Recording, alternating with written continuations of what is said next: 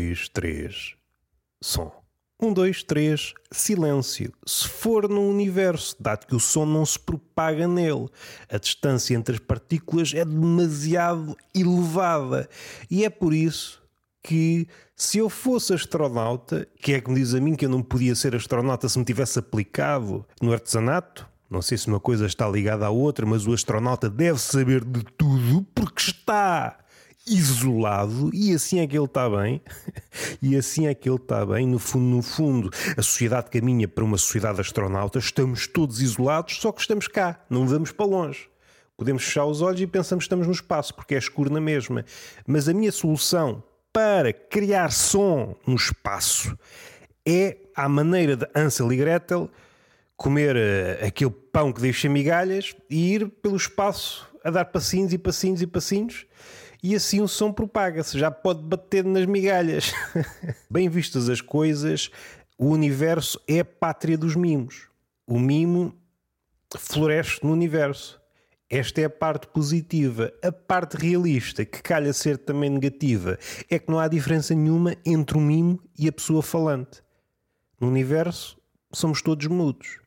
E isto é um bocado triste, não é? Vamos assumir que sim. Mas vamos lá falar no mimo, porque o mimo, pelo menos nos tempos de calor, evita sair de casa. Se for uma pessoa com a postura ecológica, como é que é a pessoa com postura ecológica? Toda corcunda que é para ocupar menos espaço. Bem vistas as coisas, o corcunda é um contorcionista incompreendido. As verdades precisam vir ao de cima como espuma. E nós, oi, queres ver que isto é epilepsia? Não, é verdade. O mar está a dizer a sua verdade. Mas levamos muito tempo a compreender a sua verdade e entretanto vem outra onda e outra onda e outra onda. Não temos cabeça para assimilar tanta verdade. Mas o mimo tem que ter cuidado, porque não pode ficar demasiado bronzeado se não gasta demasiada tinta. E desse ponto de vista, quem parte em vantagem são os albinos. Têm a cara branca, nem precisam gastar dinheiro em tinta mais dia menos dia tudo se equilibra. E o albino, por força da sua natureza, não pode apanhar sol. É uma espécie de vampiro real. O vampiro, se bem que já há várias tipos de vampiros. Às tantas vamos ao Algarve e as praias estão cheias de vampiros. O albino tem que ter cuidado com o sol. Só pode exercer a arte mimo em horas de pouco calor. E se atendermos a essa ideia, há aqui talvez um intermediário também incompreendido, que é ou são as avós e as mães. Eu não sei como é que andam as avós e as mães atualmente. Isto também pode ter havido uma mudança, mas houve uns tempos, que nem vou precisar que eu não sou historiador, que as mães e as avós falavam assim com os putos. Com os putinhos, os netos, hum, ah, cuidado com o sol, leva um chapéu protetor, protege todo, leva uma burca. E nós levávamos, porque o sol é perigoso. Estou certo que, durante muitas décadas, todas as crianças sofriam de carência de vitamina D. Esta coisa, esta maluqueira por uh, ir à procura de vitamina D, andamos todos nus, só tapamos os mamilos e o escroto. Quem o tem, quem não tem, não precisa de se preocupar, põe a render em certas redes uma pessoa precisa de valorizar o corpo e valorizar em termos monetários, que é a melhor forma de valorizar. Ah, tens de valorizar, dizem os empreendedores, os influencers e os gurus motivacionais. É muito abstrato. A única coisa que conta é o dinheiro.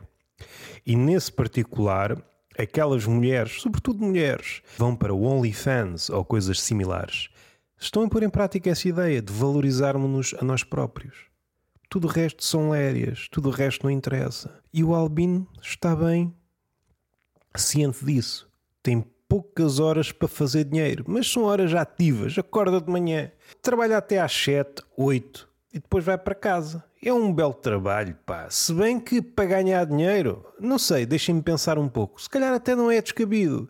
Porque se encontrar pessoas na rua, não são muitas, mas as que encontrar certamente têm dinheiro na carteira. É mais fácil encontrar dinheiro na carteira dos outros de manhã do que à tarde. A vida é uma espécie de caminhada em que vamos depositando dinheiro aqui e ali. Vamos comprar qualquer coisa, deixamos dinheiro. Vamos a um lado, esquecemos o dinheiro. No fim, a vida é isto, é sempre a perder, como dizia o netinho. As avós e as mães são intermediárias dos mimos. O que elas querem para o filho, para os filhos, para os descendentes, Filho, neto, não descartes a possibilidade de um dia vires a ser mimo. Por isso não podes apanhar sol. Esta é a interpretação séria, profunda das palavras das mães e das avós. E dessa maralha que se preocupava, ai caraças, olhavam para nós, deves ser vampiro, cuidado com o sol que ainda te desfaz em cinzas. E eu, opa, isso queria eu, a minha vida é um deserto e eu quero fertilizá-la. Isto seria um testemunho do vampiro armado em poeta. Já fomos para o espaço, já fomos para os mimos, já fomos ao albino, já fomos às mães e às avós. Não é grande coisa, não temos cá grande coisa. Temos? Não temos nada. É um episódio curto, está um calor do caraças. E a minha testa está a ser povoada de gotículas de suor e elas correm. Sabem aquela imagem em que vocês estão a começar a criar dentro de vós uma ideia de melancolia? É preciso ter lido, é preciso ter visto filmes, é preciso ter sofrido para saber que aquilo que vocês estão a sentir é uma dor. Caso contrário, pensam, hum, não devia ter comido aquilo e olham para a janela e estão a ver o mundo um bocado embaciado porque está a chover ou está a haver sexo dentro do carro, mas vocês não reparam porque estão aliados do mundo. Tu queres ver que estão a, a gravar um novo Titanic, uma remasterização do Titanic e está a haver uma cena de sexo e eu não posso olhar para trás porque eu não me pertenço a figurante na vida e nos filmes dos outros. Mas está a chover, está úmido e olham para o vidro do carro ou sei lá do quê e estão duas gotas de disputar uma espécie de corrida. Estão duas, várias, dependendo do orçamento. E vocês podem criar uma espécie de aposta. E foi assim que o Bukowski começou nas apostas dos cavalos. Começou pelas gotas e depois foi para os cavalos, porque ele queria apostar nos dias de sol, ficava a olhar para as janelas e é, pá, isto assim não é nada, tenho de arranjar outra coisa que dê o ano todo. E o cavalo, ao contrário da chuva, dá o ano todo. Mais uma vez, há pontos positivos, há pontos negativos, e se nós ligarmos o ponto positivo ao ponto negativo, temos uma reta neutra. Não é por aí.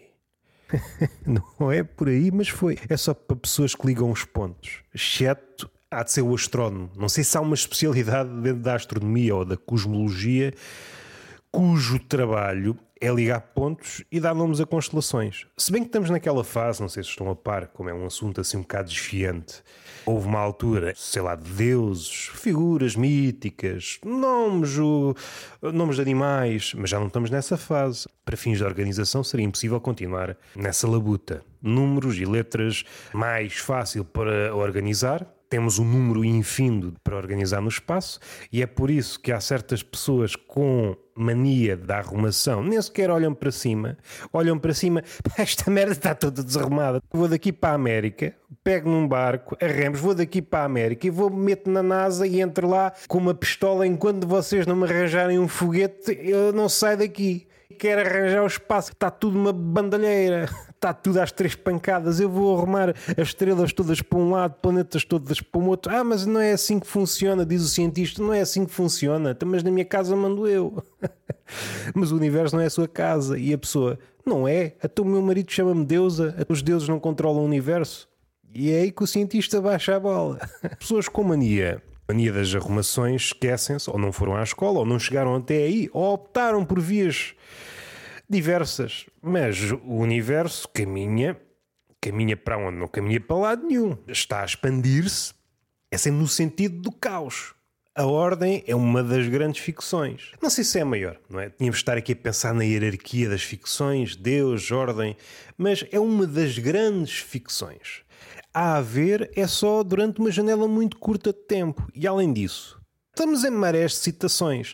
Ui, cuidado, é só aspas. Ai, que ele veio com uma aspa na orelha. Calma, estamos em maré de citações.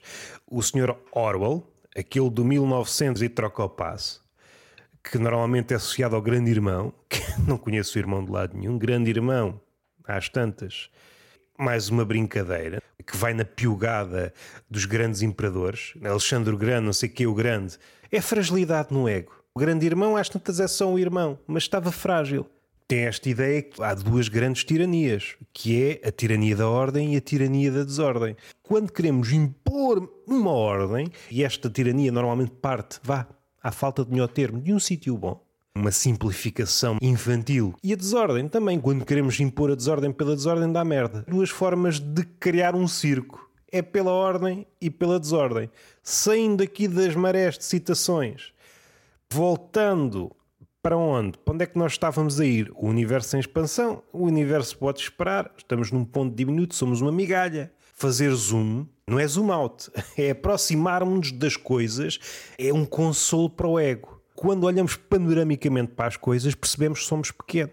E é por isso que eu não gosto de olhar panoramicamente para as coisas, porque depois olho para o pênis, é pá, então o meu pênis em relação a tudo ainda é mais pequeno do que eu pensava. É criar aqui um plano muito fechadinho no pênis, que é para ver se passa a imagem incorreta, mas aquela que me consola. Pequenita, pequenita à escala das grandes ideias. O pênis, bem vistas as coisas, é uma coisa pequenita à escala das grandes ideias. Pessoas com mania das arrumações a entropia, isto caminha sempre para a desordem. E é por isso que eu não arrumo o quarto. Lembro-me quando era pequenito, minha mãe, não arrumas o quarto, minha amiga. O universo é governado pelas leis de entropia, isto tende sempre para a desordem. Agora vou ser eu a tentar lutar contra uma lei que é imperturbável, que é universal, que acontece aqui em qualquer lado. Eu estou consciente da minha pequenez. E a minha mãe, arruma isso, não levas no focinho. Eu, está bem. E foi assim que, durante algumas horas, eu lutei ferremente contra uma das leis mais imperturbáveis do universo. Não me deram prémios, não há um Nobel, não há nada. Então quer dizer que eu derrotei uma das leis imutáveis do universo e ninguém me diz nada? Oh, Roberto, você é um campeão. Os filósofos, os pensadores, ah, a época dos heróis acabou. Não acabou. A culpa foi vossa, não deram valor ao que tinham. Os putinhos a contrariar as leis do universo e vocês não, não vão bater à porta. Oh, pá, toma lá um saco de gomas, pá. É o mínimo. E o turismo está a aumentar, não é? O turismo está a aumentar, a tecnologia, em princípio, parece que está a ficar cada vez mais robusta e nós precisamos de mais sítios para visitar. E Deus, já pensando nisso, porque ele, aliás, ele já pensou nisto desde o início, não há nada que o apanhe desprevenido, a não ser uma piada de merda. Aí ele ficou, ei, então estava à espera. E é por isso que ele se ri das piadas secas e dos trocadilhos. É preciso ter o número certo de copos no bucho para se aperceberem disto. Vocês entram em transe, dizem um trocadilho, olham à volta e há qualquer coisa no mundo que apresenta um glitch, uma falha. E o que é que essa falha quer dizer? É o riso de Deus. É Deus que, diante do trocadilho, é, apanhaste-me desprevenido. Sei tudo exceto o trocadilho. E é assim que nós enganamos o bicho. O universo cresce mesmo por isso para albergar futuros turistas.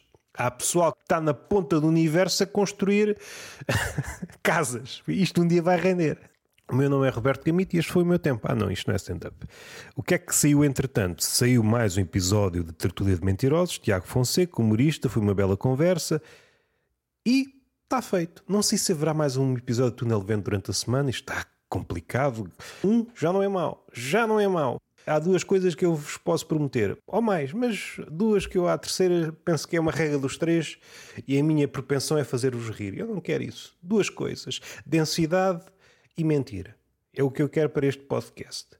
Gostava de bom, gajas, mas isso já foge do controle. Não nos impeçam de sonhar. Está feito. Beijinho na boca, palmada pedagógica numa das nádegas e até à próxima.